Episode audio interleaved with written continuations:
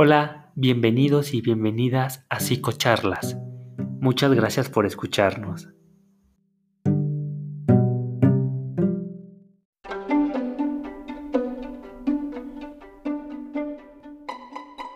El 7 de abril se celebró el Día Mundial de la Salud. Es por ello que dedicaremos unos minutos para hablar sobre salud y haciendo un énfasis en salud mental.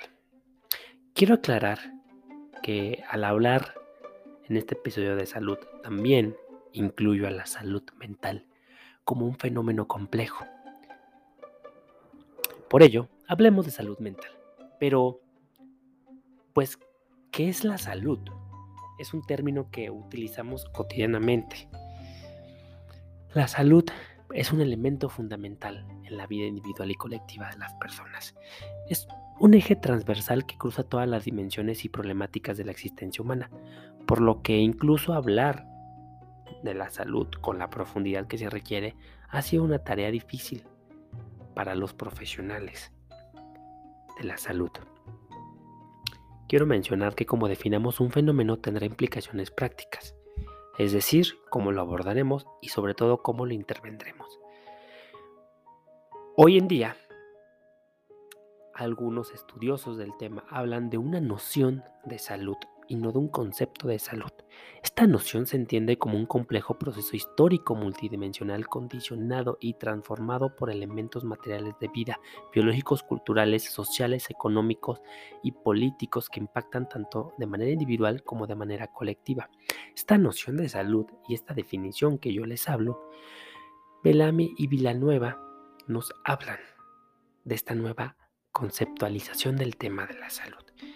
Y justamente también dentro de esta noción de la salud se incluye la salud mental, la cual es un tema primordial, y más aún con las condiciones que se generaron por la pandemia de COVID-19, que han llevado a un aumento en el número de personas con nuevas condiciones de salud mental o que experimentan un empeoramiento de condiciones preexistentes. Por ello, hablar de salud mental ha cobrado muchísima relevancia y se ha convertido en una tarea que compete a todas y todos. Pero, más allá de pláticas, también hay números que respaldan esto. ¿Por qué? La encuesta nacional de salud mental nos habla de que un 18% de la población urbana en edad reproductiva, es decir, de los 15 a los 64 años de edad, sufre algún trastorno del estado de ánimo como ansiedad, depresión o fobia.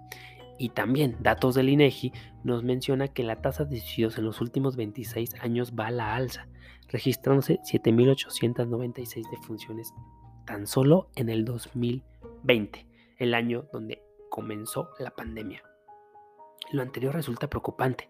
Sin embargo, en la actualidad existe un estigma asociado con las problemáticas mentales, donde se atribuyen cualidades negativas y despectivas que afectan al colectivo de personas que padecen un trastorno mental y que pasan a ser vistas, pensadas y tratadas a través de un prisma construido sobre prejuicios y la ausencia de una información veraz y objetiva.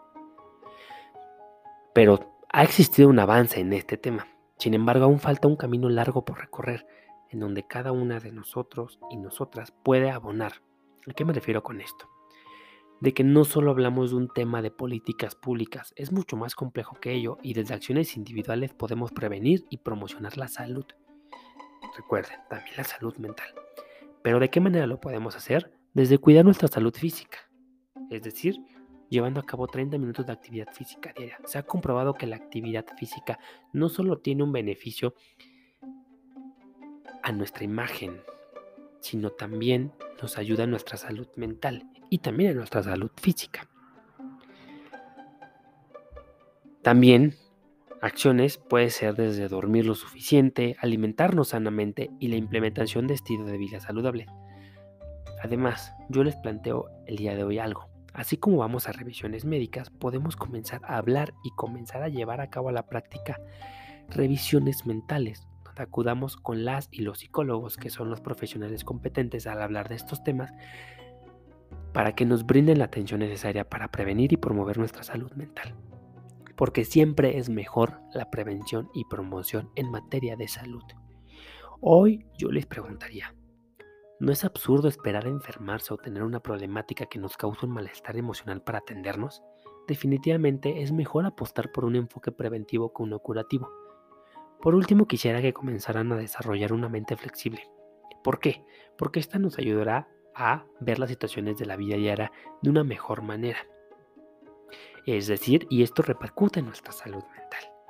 Porque retomando uno de los pilares fundamentales de la filosofía estoica, que nos dice que no son las situaciones las que nos afectan, sino la evaluación que hacemos de las situaciones.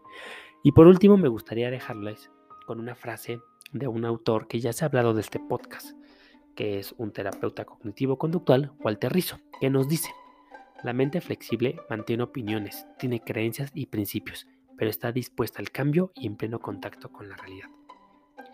Y yo consideraría que eso que nos dice Walter Rizzo nos va a generar un bienestar emocional, mental y también físico.